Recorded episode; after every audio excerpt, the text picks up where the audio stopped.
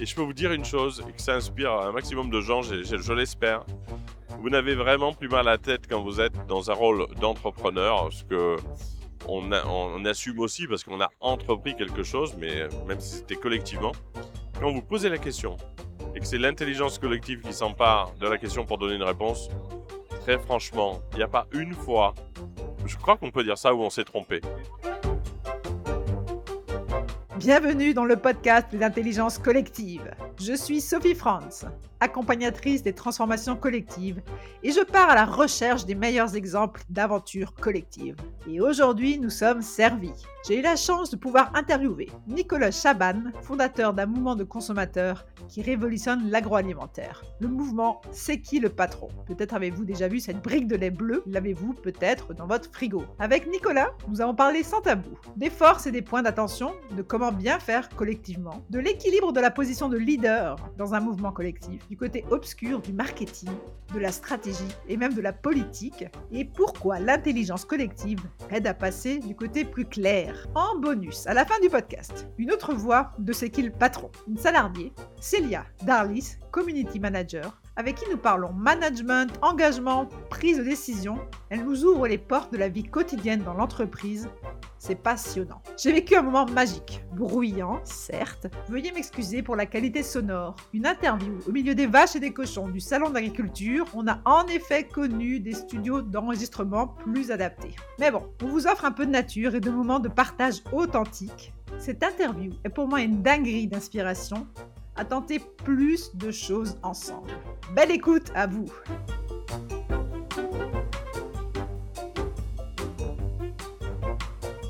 Nicolas Chaban. Bonjour.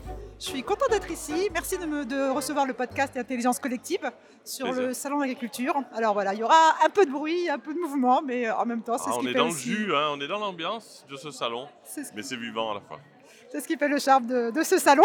Est-ce qu'on peut commencer par euh, ceux qui ne connaîtraient pas encore l'origine de l'histoire de C'est qui le patron Nous expliquer un peu comment, comment est-ce que ça vous est venu et qu'est-ce que c'est en fait cette marque du consommateur? Alors, la marque, C'est qui le patron Elle a une originalité, c'est que c'est une marque de consommateur. C'est-à-dire que ça n'existait pas. Euh, en fin 2016, des consommateurs étaient plutôt en train d'acheter des marques euh, de produits qu'on leur proposait. Et là, face à une grande injustice, le fait que les producteurs euh, de lait notamment n'arrivent pas à vivre de leur métier, nous, consommateurs, on a d'abord demandé aux grandes marques de changer les choses, de mieux les rémunérer. Elles n'ont pas donné suite. Et on s'est dit, puisque personne ne le fait, faisons-le, faisons un lait, nous les consommateurs, qui va à coup sûr permettre à celui qui fait le lait à l'autre bout d'avoir le sourire, de vivre de son métier. C'est comme ça qu'est né fin 2016, c'est qui le patron? La marque des consommateurs qui aide les producteurs à, survivre, à vivre déjà. Eux qui nous nourrissent, c'est normal qu'ils puissent se nourrir aussi. Génial. Alors sur le podcast, justement, moi, je suis vraiment à la recherche des dynamiques collectives, aussi bien citoyennes que consommatrices, etc. Et du coup, quand vous dites, on, a, on a remarqué, nous, consommateurs, qu'on pouvait peut-être apporter quelque chose à, à ce monde industriel ou de la distribution, comment est-ce qu'on passe à l'action, justement, pour faire vivre ce nous, les consommateurs? Bah, le nous, les consommateurs, c'est vrai qui aujourd'hui euh, devient plus généralisé qu'il ne l'était. C'est déjà au départ clairement de le faire volontairement dans cette dimension-là. Enfin, je sais pas comment le décrire parce que nous, c'était tellement naturel. On était déjà un groupe de consommateurs. On avait créé les gueules cassées, les fruits et légumes moches pour sauver ces produits du gaspillage. On était déjà dans cette culture d'initiative qui devait fondamentalement être collective. Enfin, c'était pas une position ou une stratégie, c'était ce qu'on était. Et donc quand vous partez de, ce, de cette logique-là, réellement à 120%, pas à 70%, avec une petite volonté d'intégrer ça comme un, élément euh, éventuellement opportun, comme peut-être quelques-uns le font, quand vous le faites avec le cœur, sincèrement, je crois que ça se ressent. Et donc, vous devenez une immense famille qui s'empare d'un sujet parce que même si vous êtes tout seul, au début, moi j'étais tout seul, la première personne à qui j'en ai parlé l'a tout de suite intégré comme son initiative. Hein. J'ai dit, écoute, on pourrait faire une marque de consommateurs, il faut aider les producteurs. C'était Laurent Pasquier à l'époque. Euh, ensuite, euh, il y a eu Nathalie, Roscovas. Euh, ce sont des noms qui viennent se greffer sur une aventure. tout le bureau ensuite s'est mis en marche. Et les sociétaires, les consommateurs que nous étions à l'époque, ont fait passer ce mot sur cette fréquence presque euh, comme une fréquence musicale qui nous faisait résonner chez tous l'évidence du fait qu'il fallait faire un lait qui des producteurs. Et hum, quand vous le faites de cette façon-là, même si vous êtes seul au début, vous êtes déjà porteur de cet ADN, de cette vibration qui va faire que des milliers d'autres, et maintenant des millions d'autres, on est 15 millions d'acheteurs, se disent, cette idée qui permet d'aider les producteurs, d'avoir des bons produits dont on sait tout, elle est si évidente qu'il faut la faire. Et voilà comment c'est qu'il patron, en partant d'une énergie dans un coin du monde, une personne a pu euh, rapidement. Alors, en fait, vous voyez, quand je l'ai dit, je me suis dit mince, je voulais pas que, je voulais pas qu'on pense que c'était moi cette personne. En fait, c'est une personne. euh, vous la prenez à n'importe quel moment de cette chaîne qui est arrivée à 15 millions. Cette personne-là, elle est euh, dépositaire et elle est forte de l'énergie déjà de tous puisqu'on a un point commun, un ADN qui nous rassemble, un peu de bienveillance, beaucoup de bienveillance, du bon sens. Tout le monde oublie qu'on est capable de réfléchir, nous, consommateurs et citoyens. Et voilà. Et ça me fait penser à ce que vous répétez ou que vous dites souvent et qui, moi, me touche beaucoup parce que justement, cette recherche de comment est-ce qu'on fait vivre l'intelligence collective, vous parlez souvent de murmuration. Euh, est-ce que c'est ça un peu que vous décrivez là dans ce, ce qui s'est passé avec euh, justement. euh, Absolument. Quand on a. Alors, c'est quoi la murmuration pour ceux qui ne connaissent pas voilà, et qui ne peut-être pas c'est, Ouais. L'histoire, pour nous, de la murmuration, comment c'est arrivé jusqu'à nous? Dans beaucoup d'interviews, on nous disait, mais attendez, vous avez une marque de consommateur, vous ne faites pas de pub à la télé, vous ne faites pas, vous n'avez pas de commerciaux dans les magasins, pas de force de vente, c'est toujours le cas, hein, les, les deux choses sont vraies, et vous êtes devenu la marque de lait la plus vendue de France en étant solidaire des producteurs. C'était euh, un peu imp- absolument inexplicable. Les experts ne comprenaient pas, les économistes ne comprennent pas, parce que si tu n'as pas beaucoup d'argent pour faire de la pub à la télé et des grosses euh, équipes dans les magasins, tu ne peux pas euh, vendre autant de produits. Et à chaque fois, bah, on essayait de répondre, mais sans avoir de recette, puisque c'est bien la force de l'histoire. On n'avait pas une stratégie, on n'est pas venu en push essayer de mettre dans la tête des gens euh, des choses qui nous paraissaient utiles pour qu'ils achètent. On a débrayé la mécanique, on a laissé le système trouver son point d'équilibre tous les jours. Et quand vous faites ça, vous êtes dans une espèce de réalité qui est bien différente de ce qui se passe d'habitude. Et comment la murmuration est arrivée? Euh, C'est euh, un sociétaire de l'initiative qui me dit un jour, euh, alors pour le petit clin d'œil, mais c'est pas tellement important que ce soit euh, finalement mon père qui m'ait dit ça, mais c'était euh, intéressant puisque lui, qui connaissait l'initiative, qui est un sociétaire qui porte l'histoire comme tous, m'a dit un jour, donc je le dis en transparence que c'est lui, pour pas que ce soit un sociétaire imaginaire, il se reconnaîtra. Il m'a dit, tu sais, je vois dans les interviews que tu as beaucoup de mal à décrire, euh, puisque c'est pas une stratégie, euh, comment euh, on est arrivé à ça. Et il a raison de dire on. Pas tu es arrivé à ça. Et il m'a dit, il y a quelque chose dans le monde animal qui est une, euh, à mon avis, une explication. Ça s'appelle la murmuration, ce qui est déjà magnifique. C'est quoi la murmuration? C'est ces immenses vols de, des tourneaux notamment, qui tournoient dans le ciel avec des figures géométriques absolument parfaites par milliers. Il y a des bancs de poissons, euh, et il y a même d'ailleurs dans la biologie euh, la même chose en microbiologie. Et ces milliers d'individus qui font des figures géométriques parfaites, les scientifiques ont montré qu'il n'y avait pas un leader. Il y en avait un qui, à un moment donné, euh, d'une façon ou d'une autre, dit aux autres ou impulse une énergie pour tous les autres. Il y a une intelligence qui s'empare du groupe et qui lui fait faire ce qu'aucun individu, sans doute, n'aurait pu coordonner pour le groupe tout entier. Donc cette intelligence collective qui est tellement ancrée dans la nature et donc certainement dans notre propre nature, dans ce cas-là, avec ce qu'il patron, elle s'empare d'un sujet et sans que un ou deux ou trois organisent pour les autres, il y a une espèce d'équation qui se met en marche et chacun apporte la réponse idéale au bon endroit partout en France pour faire un succès sans précédent dans l'histoire de l'agroalimentaire. Bah, je pense que les auditeurs du podcast seront heureux d'entendre ça, euh, parce que l'intelligence collective, c'est pas facile.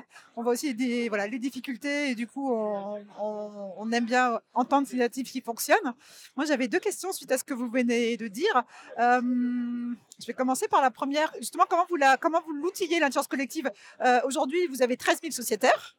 Euh, on a bien compris qu'il y a vraiment cette coopération, cette coordination, on décide ensemble. Comment est-ce que je- il y a du, ils votent ensemble? Qu'est-ce qu'ils font concrètement Oui. ensemble? Juste, ouais. Alors, il y a d'abord une petite part d'irrationnel dont il faut parler, c'est-à-dire que on ne pourrait pas, même si on en a rêvé au début, décider de chaque chose chaque jour ensemble. Euh, on l'a fait au début en faisant voter notamment euh, beaucoup de décisions là aux sociétaires. Au bout d'un moment, euh, il, nous expliquait, avec toute la meilleure volonté du monde, 5-6 questions par jour, c'est beaucoup. Est-ce que quand on parlait de, on a commencé à faire voter, c'était sur tous les sujets ou toujours que le produit? Le premier des votes, et toujours, c'est toujours le cas aujourd'hui, c'est de créer les cahiers des charges des produits. Ça, Comment on fait un lait, du beurre, du fromage blanc, la rémunération des producteurs, on donne quelle réponse euh, La qualité, la texture, euh, le lait, euh, l'origine des fourrages, l'environnement, le bien-être animal. On décide de tout. Ok. Donc ça, c'est d'abord un premier vote collectif. Et puis après, est-ce que face à l'envolée des coûts, on est d'accord pour ajouter des centimes pour les producteurs qui s'en sortent pas, ce qu'on a fait récemment? Alors, et là, on explique tout. Pourquoi il y a des envolées de coûts? Parce qu'il y a l'énergie, tout coûte plus cher la nourriture animale s'est envolée avec notamment la guerre en Ukraine. On s'assure que c'est une réalité. Et là, on mhm. vote. Euh, alors, il y a des votes, allez voir, mais tout type de vote. Mais en fait, au lieu d'avoir une espèce de décision qui se prendrait dans une salle de réunion unique avec euh, l'espoir que tout le monde adhère, on a la plus facile des réunions qui soit, c'est de dire qu'est-ce qu'on fait? Et je peux vous dire une chose, et que ça inspire un maximum de gens, je l'espère vous n'avez vraiment plus mal à la tête quand vous êtes dans un rôle d'entrepreneur, ce que on, assume aussi parce qu'on a entrepris quelque chose, mais même si c'était collectivement.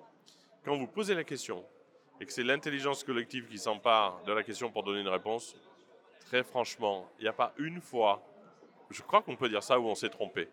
Les rares fois où plus émotionnellement on s'est emparé de sujet en se disant oh, ça il faut absolument le faire peut-être, et qu'on n'est pas passé par là, quelquefois on a fait des erreurs. Donc euh, euh, c'est important. Maintenant, dans votre question, il y a une autre question importante.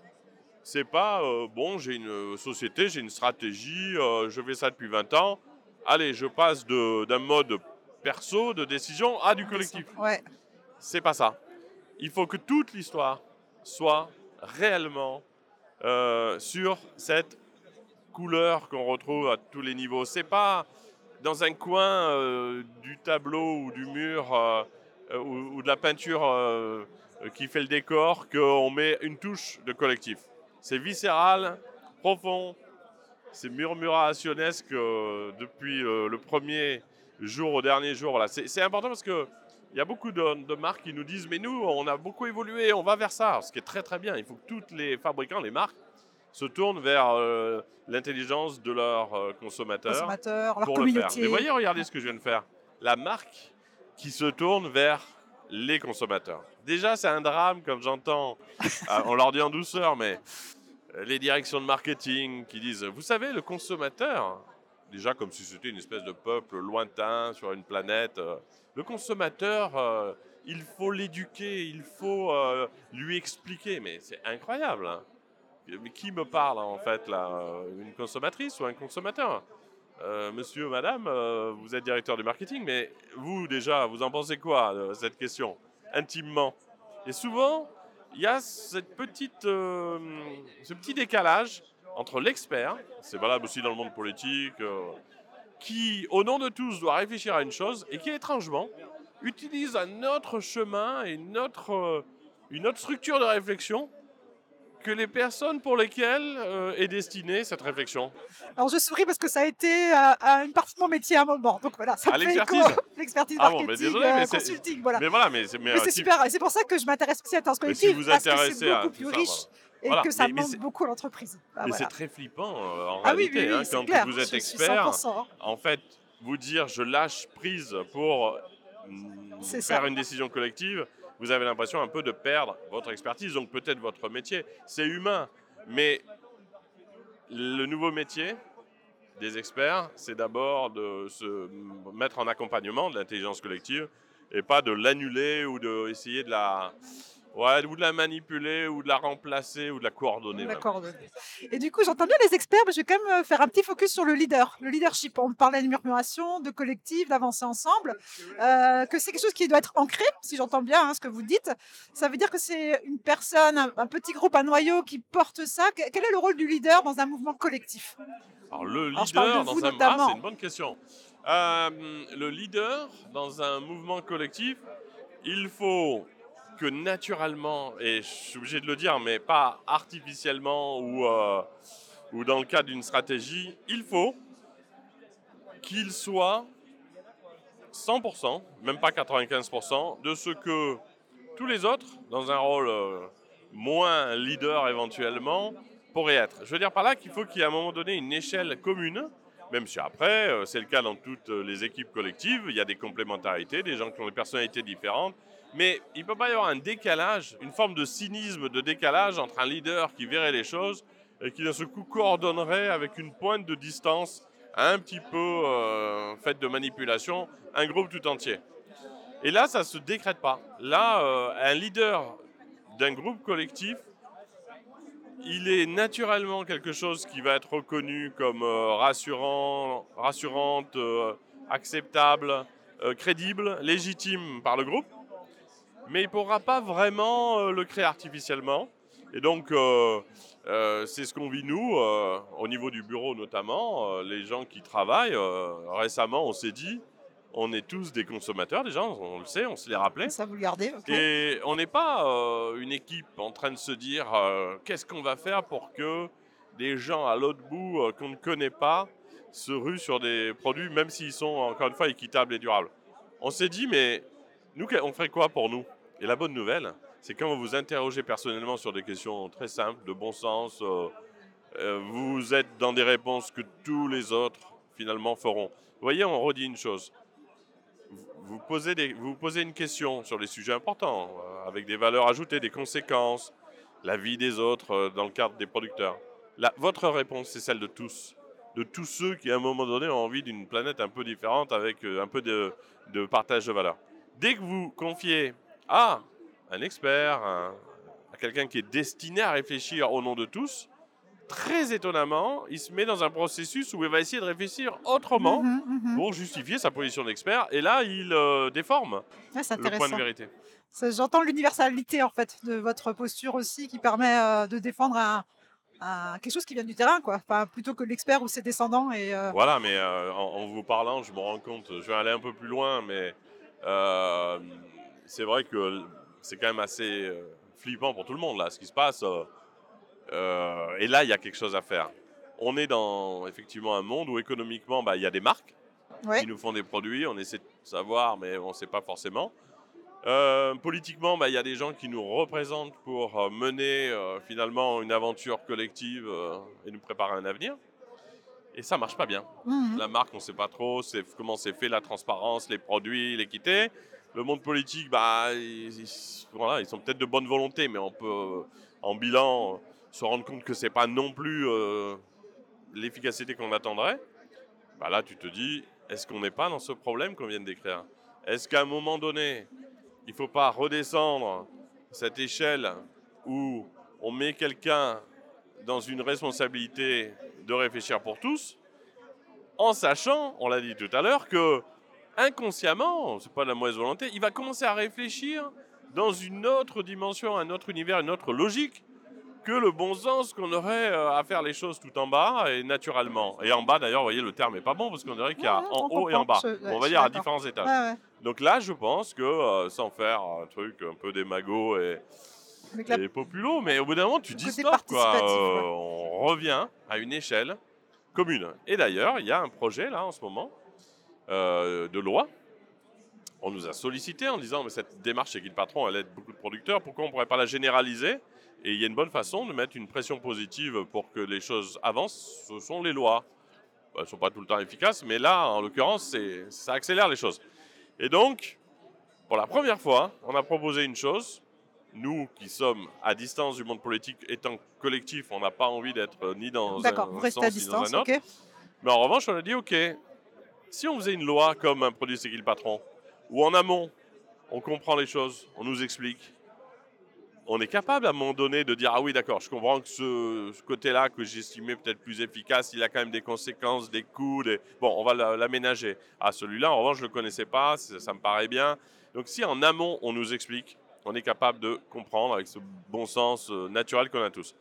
La loi ensuite, une fois qu'elle est proposée, elle vient, elle devient pas politique, c'est-à-dire un parti propose donc forcément en face L'autre euh, va dire non. L'opposition va Ouais, se mettre, ouais. enfin l'opposition euh, directe euh, du parti, quel que soit le, le parti de départ, eh ben, au bout d'un moment, euh, ben, ça devient une loi contestée.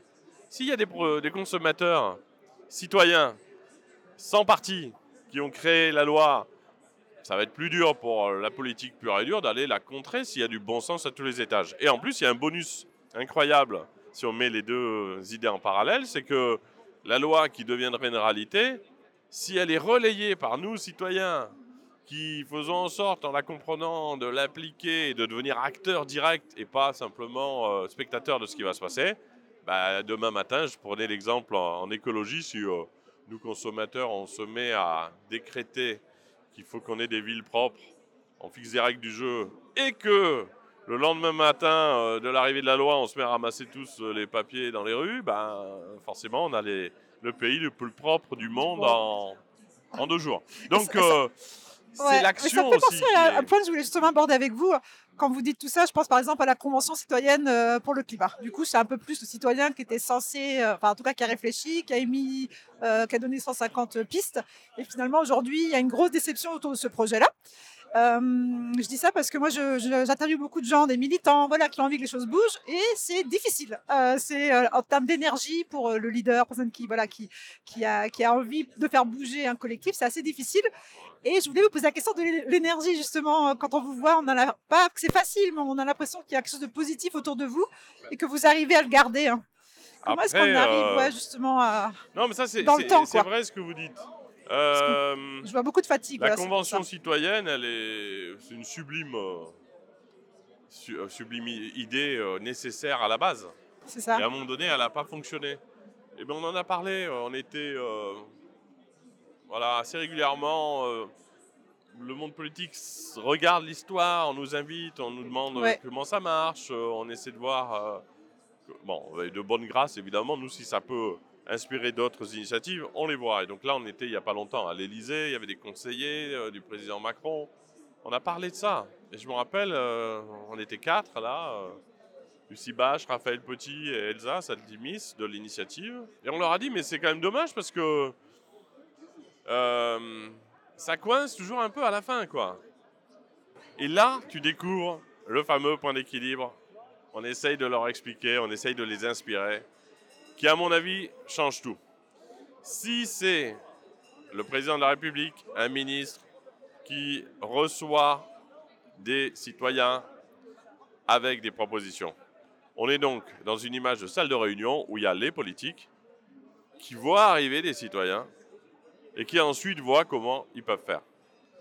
Si vous inversez, vous êtes dans, le principe de qui le patron, il faut que ce soit des citoyens dans une salle, très bienveillants, dans leur logique de départ, dans leur énergie de départ, dans leur ancrage, leur enracinement euh, profond à toutes les valeurs qu'on a décrites, euh, de la bienveillance collective, du bon sens collectif, qui voient arriver dans la salle des politiques, qui d'un seul coup, ça paraît pas grand-chose, mais deviennent accompagnateurs de cette fameuse énergie et pas initiateurs susceptibles d'accueillir une famille de citoyens avec ses propres règles du jeu. C'est euh, euh, la photo euh, du président Macron à l'Élysée avec une série de chaises dans le jardin et des citoyens. Ça paraît rien, bien sûr, on peut se dire c'est rien, c'est un détail, mais il fallait sans doute le faire un peu différemment parce que là, tu te retrouves un peu dans cette défiance en tant que citoyen. Tu dis, bon, on nous écoute, est-ce qu'on nous écoute pas? Euh, Très inconsciemment, Mhm, mhm. tu restes dans quelque chose qui n'est pas libre. Je vais vous faire un autre parallèle. Bon, c'est un peu osé, mais Super intéressant celui-ci. quand ouais. vous êtes une marque, Yes. les marques euh, bah, disent bah, nous aussi on a des consommateurs, euh, on les interroge, pourquoi ça marche pas pareil, euh, on n'a pas le même résultat. euh. Hein, si je reprends ma comparaison de la de l'Élysée, de, de l'accueil des citoyens dans un contexte comme celui-là. Eh bien, on dit à la marque non, parce que un panel de consommateurs que vous amenez une après-midi pour faire manger des gâteaux qui arrivent avec euh, dans des petites voitures où il y a le logo euh, de la marque, euh, un environnement de marque, des gens euh, de l'équipe qui parlent en tant que représentant de la marque, bah, tu ne fais pas les mêmes réponses. C'est comme ça, quand on te pose des questions, que si tu es chez toi, libre, dans le- la tranquillité de ta soirée, en train de faire un vote électronique. C'est comme ça. Il y a une part aussi. La sagesse des foules, je sais pas si ça vous parle, j'imagine. La sagesse, la sagesse des foules. Ouais, voilà. Ouais, c'est de- c'est, euh, cette ambiance et ce cadre, il est important. Donc, si on veut refaire des choses et inspirer, on l'espère, euh, au large, il faut vraiment qu'on parte de nous. Mais apparaît une autre notion de leader. Pourquoi à un moment donné, il y a des sublimes initiatives citoyennes qui bloquent aussi? On pense aux Gilets jaunes qui sont Ouais. tellement nécessaires et incroyables. Euh, le mouvement, il est incroyable. Pourquoi à un moment donné ça coince Alors que c'est qui le patron continue d'avancer aussi vite et ne coince pas. Ouais. Et d'ailleurs, pour votre, euh, il y a des représentants du gouvernement il y a deux ans qui nous avaient dit pourquoi, alors qu'on est parti comme vous, nous euh, euh, en marche à l'époque, euh, on était des citoyens, il y avait une côté société civile. Pourquoi vous, ça continue d'aller aussi vite alors que nous, ça s'est un peu bloqué? Bon, je leur ai retourné la question en disant, à mon avis, vous êtes plus à même de répondre que ça, mais bon, que nous. mais- Eh bien, euh, la, notion qui apparaît dans ce cas-là, c'est euh, euh, d'essayer de comprendre euh, la notion de leader qui depuis des années devient un problème quand vous réunissez dans une pièce huit personnes, pétries de bonnes intentions et d'envie de bien faire, qui d'un seul coup se retrouvent en train de parler d'un sujet collectif. Et là, il y en a un qui lève le doigt en disant Bon, alors moi, quand même, euh, j'ai quand même.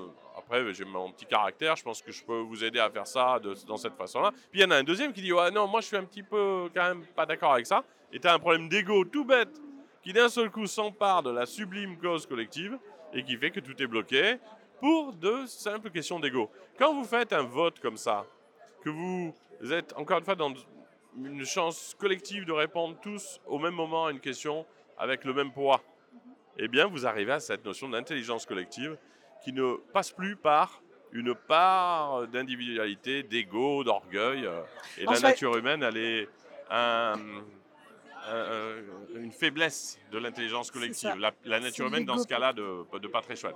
Donc voilà, c'est aussi une façon de se dire que les leaders, il en faut, euh, mais on est tous des leaders en puissance, franchement. euh, quand on voit, nous, la démarche, les sociétaires que, qu'on retrouve dans les, dans les réunions euh, en visio, ouais, bah, j'allais parler, ouais. il n'y a pas un, Ouais, ouais. je- je- on, on se le dit avec l'équipe, il n'y a pas une réflexion qui n'est pas intelligente, pertinente, cohérente, qui ne fait pas avancer les choses. Mais pas une. Mais je vais euh, euh, témoigner. Moi, j'ai participé à une visio que vous aviez euh, faite. Pour justement, c'est un mouvement que j'adore, que je suis depuis quelques années. hein.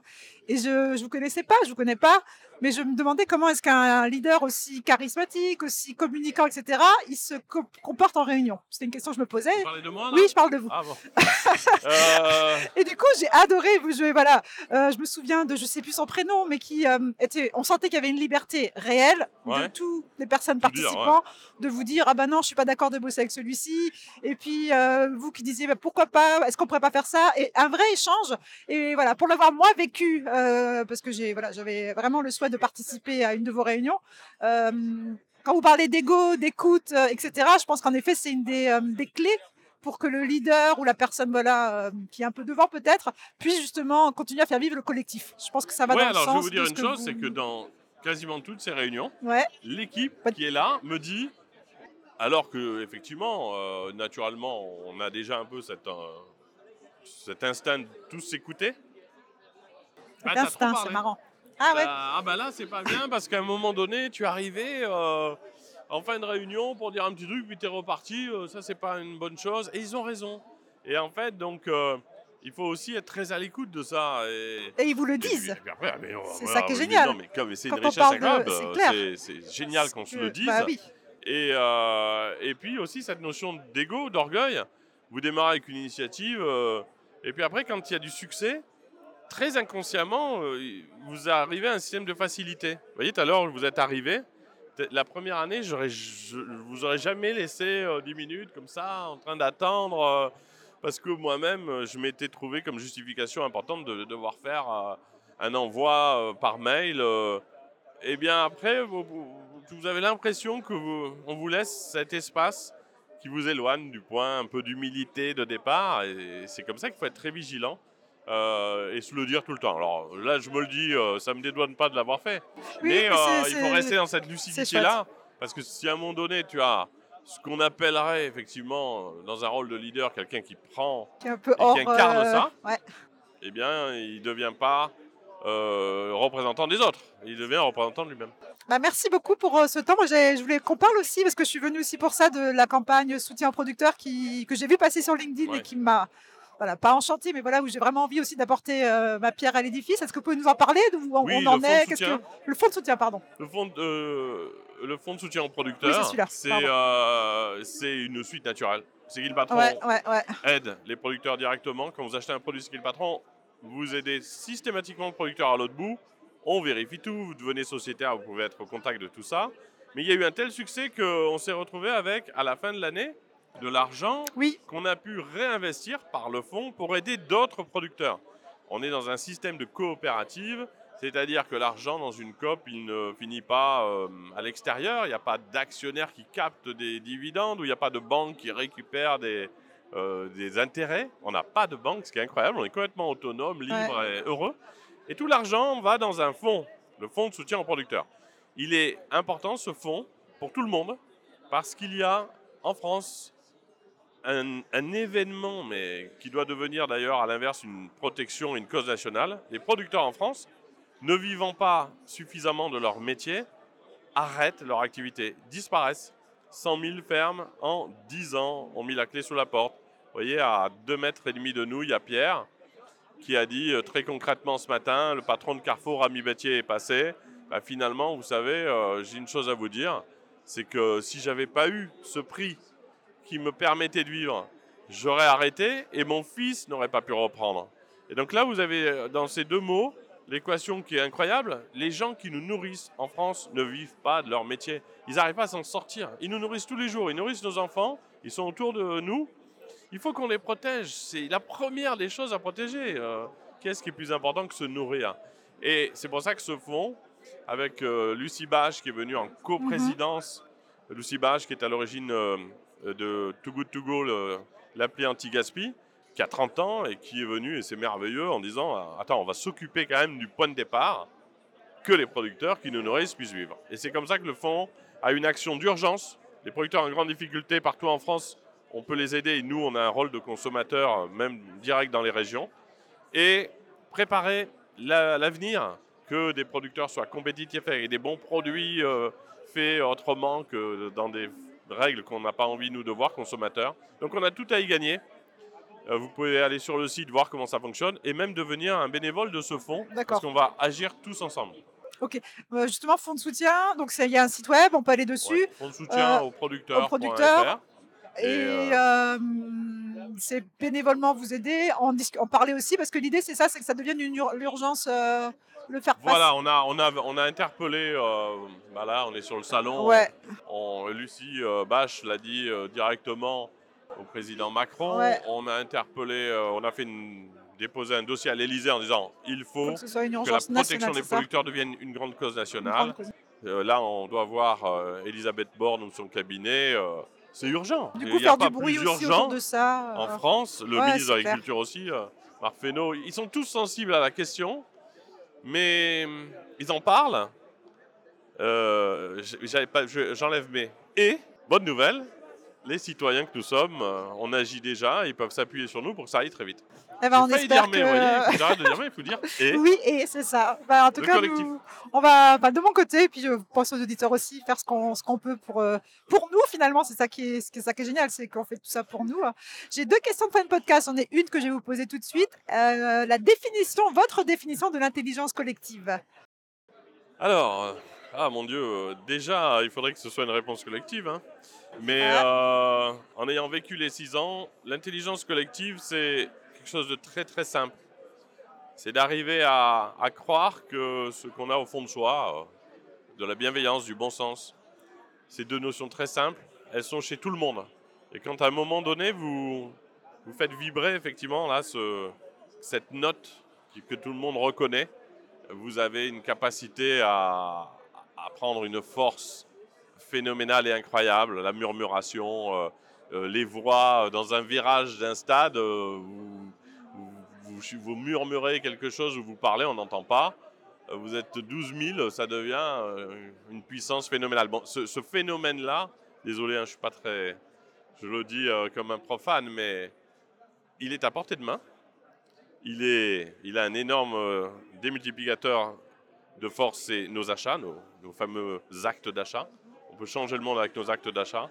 Donc voilà, l'intelligence collective, c'est euh, se rendre compte que on a seul dans son coin la force de tous et qu'à partir du moment où on rassemble ça, euh, on fait des choses qu'on n'imaginait pas faire euh, une heure avant. Ah, génial. Alors, je retiens bien l'idée d'une note commune, j'aime bien. Dernière question et je vous laisse partir. C'est juste pour vous cette question. vous vous avez un mot que vous utilisez beaucoup, c'est la bienveillance. Euh, c'est un mot aussi des fois qui est un peu galvaudé, etc. Et je trouve que chez vous, bah, il a l'air, euh, il, est, euh, il est habité.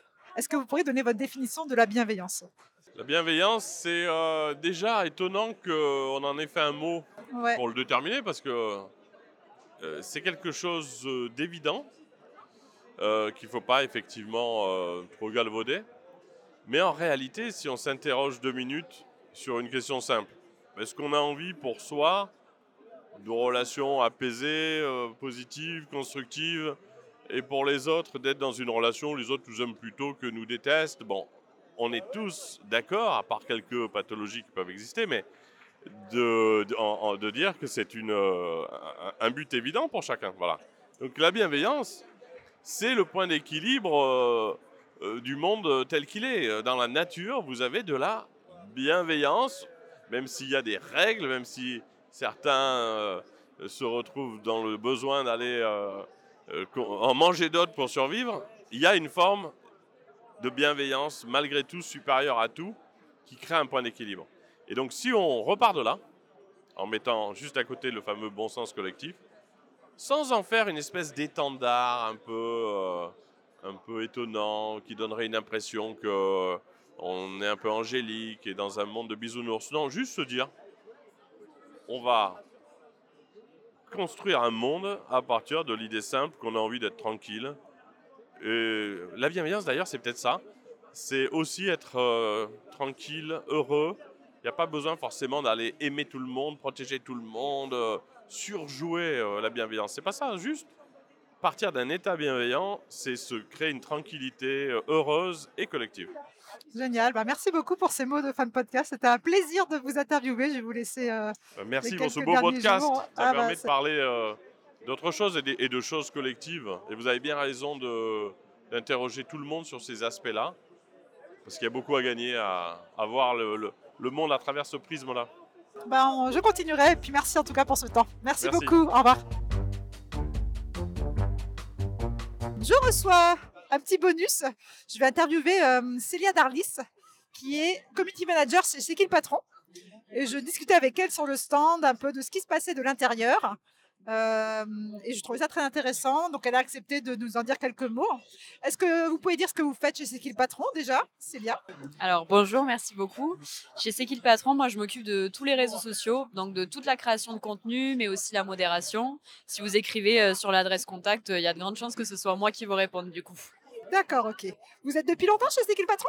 Non, depuis euh, quelques mois seulement. Euh, c'est mon premier emploi, mon premier CDI. Donc très contente d'avoir rejoint euh, cette aventure collective assez récemment, que je découvre encore tous les jours et que même mes collègues découvrent encore même après 3-4 ans. Quoi. Ce que vous me disiez avant, c'est que vous connaissiez en fait C'est qui le patron et que c'est aussi un choix de votre part. Oui, c'est ça. Ben, avant d'être salariée, je suis consommatrice et sociétaire.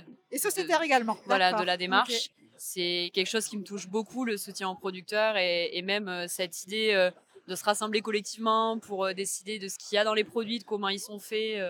On sait où va notre argent, quoi. Et ça, euh, maintenant, à l'ère un petit peu de la désinformation, je trouve ça incroyable, en fait, euh, de montrer que en se rassemblant comme ça, euh, on peut avoir ce résultat-là, quoi. Et du coup, vous disiez, vous avez vu une annonce et vous avez sauté J'ai dessus, sauté dessus. déménagé. J'ai sauté dessus. Je viens du sud. Peut-être que ça s'entendrait un petit peu. un peu, ouais. Je viens du sud et j'avais pas forcément l'envie d'aller sur Paris. Je ziotais parce que on dit quand on sort d'études et regardez Paris quand même, c'est là que sont les opportunités. Et dès que j'ai vu C'est qui le patron, ça a été euh, instantané. Euh, J'ai vite personnalisé mon CV, c'était parti quoi. Ah, génial. C'est vrai qu'on parle beaucoup de marque employeur et du coup, moi, je me dis, bah ouais, quand on a des, quand on porte des initiatives ou des, euh, on parle de valeurs, de raison d'être, etc. On attire aussi des talents et je trouvais ça chouette de, de partager ça et d'avoir ce retour. Euh, Est-ce qu'on peut parler de l'organisation interne de C'est qui le patron Oui. Du côté plutôt là où il y a les salariés? Donc, il y a bien une partie avec 13 000 sociétaires et vous disiez qu'il y a une trentaine de salariés. C'est le- ça, c'est ça. On est un petit peu moins de 30 D'accord. et on s'organise en fait euh, en pôle euh, pour euh, faire. On, se dit, on dit qu'on est les bras armés de la démarche en fait. D'accord. comme on est aussi consommateur sociétaire avant tout, mais il faut bien que, bah, que tout ça tourne d'une certaine manière. Donc c'est des pôles. On va avoir le pôle communication, le pôle déploiement de la démarche qui ressemble un petit peu à l'équipe commerciale, quoi. On va dire ça comme ça. On a aussi le pôle juridique, euh, le pôle produit, bien sûr, très important. Voilà, on s'organise en pôle. euh, Avec des managers?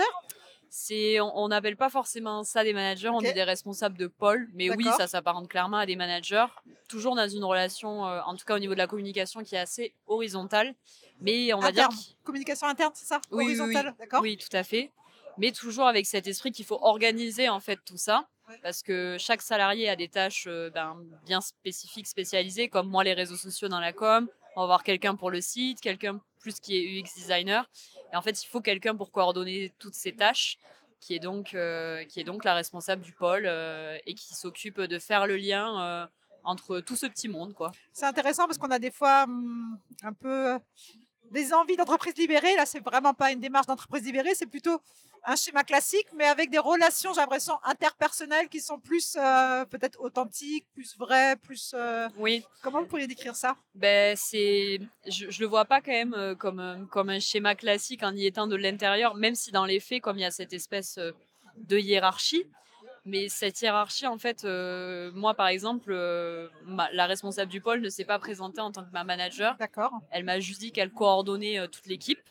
Donc c'est vraiment, oui, comme vous dites, c'est dans les relations et aussi parce qu'on a des convictions. En fait, on est tous là, pas pour juste avoir un salaire, mais parce qu'on y croit vraiment et qu'on a envie que ça marche vraiment, quoi. Et On je parlais de ça avec euh, Nicolas Chaban à l'instant, de leadership, de comment est-ce qu'on embarque les équipes. Euh, comment vous le vivez en interne, justement, ce, ce leadership de Monsieur Chaban? Ah ben Nicolas, c'est vraiment, euh, on le dit souvent en rigolant, mais c'est l'happiness manager du bureau. C'est quelqu'un de tellement passionné et il communique sa, sa passion à, à toute l'équipe. Donc il n'y a pas ce besoin d'autorité en fait. C'est juste, il y a des gens comme ça qui ont un engagement si fort. On sent que ça, que ça passe au-delà du professionnel, quoi. Que c'est si fort qu'on n'a qu'une envie, c'est de le suivre, quoi. Puis comme on dit, c'est une aventure collective en fait. Donc on est tous dedans. euh, je sais que ça fait un petit peu utopiste dit comme ça, mais c'est vraiment la réalité pour le coup. euh, on adore tous se rassembler, euh, discuter, débattre, parler de la démarche. Quand on va faire des visites chez les producteurs, on y est comme des consommateurs aussi, quoi, même si on travaille pour c'est qui le patron. Alors, vous avez dit débattre, ça veut dire qu'on n'est pas toujours d'accord, et tant mieux. Comment ça se passe, justement, quand on n'est pas d'accord? Est-ce que. euh, Bah, après, quand on débat, nous, c'est euh, voilà, dans la cuisine, on mange tous ensemble. euh, nos bureaux, c'est un peu comme un grand appart réaménagé, quoi. Ok. Donc on mange tous ensemble, on va débattre de sujets euh, parfois même personnels, hein, pas forcément par rapport à l'entreprise, sur la consommation responsable, mais toujours vraiment dans, dans de la bienveillance. Voilà, moi c'est vraiment le mot que je dirais, c'est de la bienveillance. Ouais, C'est ce que le je mot ressens. qui disait aussi, donc c'est intéressant. Euh, juste une question prise de décision. Comment ça se passe euh, à un moment? Est-ce que quelqu'un doit trancher? Est-ce que c'est Nicolas Chaban Est-ce que Oui. euh, voilà ça- Je dis ça parce que hum, une des critiques de, hum, je disais des, des organisations plus en intelligence collective, c'est que ça prend trop de temps, trop d'énergie, c'est difficile d'avancer. Euh, comment vous le vivez vous, le sen- vous le vivez Vous le sentez? Ben, disons qu'il y a Nicolas et il y a aussi surtout Elsa, qui est euh, la directrice des opérations, qui va un petit peu euh, être, euh, être la coordinatrice de tous les coordinateurs dont j'ai parlé juste avant. Quoi. D'accord, ok. On va dire ça comme ça. C'est c'est elle vraiment qui coordonne tout, euh, qui a tout en tête au niveau de chaque pôle, des priorités de chaque pôle, Ok. et qui fait passer les informations. Et après, ben, les choix, ils sont faits démocratiquement. Euh, C'est quoi, c'est un vote aussi, un peu comme les sociétaires ou c'est euh, On vote pas, mais on en discute en fait, et du coup, ça vient tout et seul. Vous arrivez euh, généralement à trouver. oui, un consensus est toujours. En fait, c'est logique à chaque fois. En fait, on est nos valeurs, elles, elles bougent pas, nos objectifs, ils sont communs et tout s'articule autour de ça. Donc forcément, si l'équipe produit euh, nous dit, ben là, c'est pas possible de faire passer tel critère ou, on bloque au niveau de ça, nous on va le relayer dans la com. L'équipe euh, du déploiement va s'aligner et tout s'imbrique comme ça naturellement parce qu'on a tous les mêmes engagements en fait derrière. Je pense que c'est ça aussi la clé. bah, super, merci beaucoup. C'est hum, chouette de partager ça.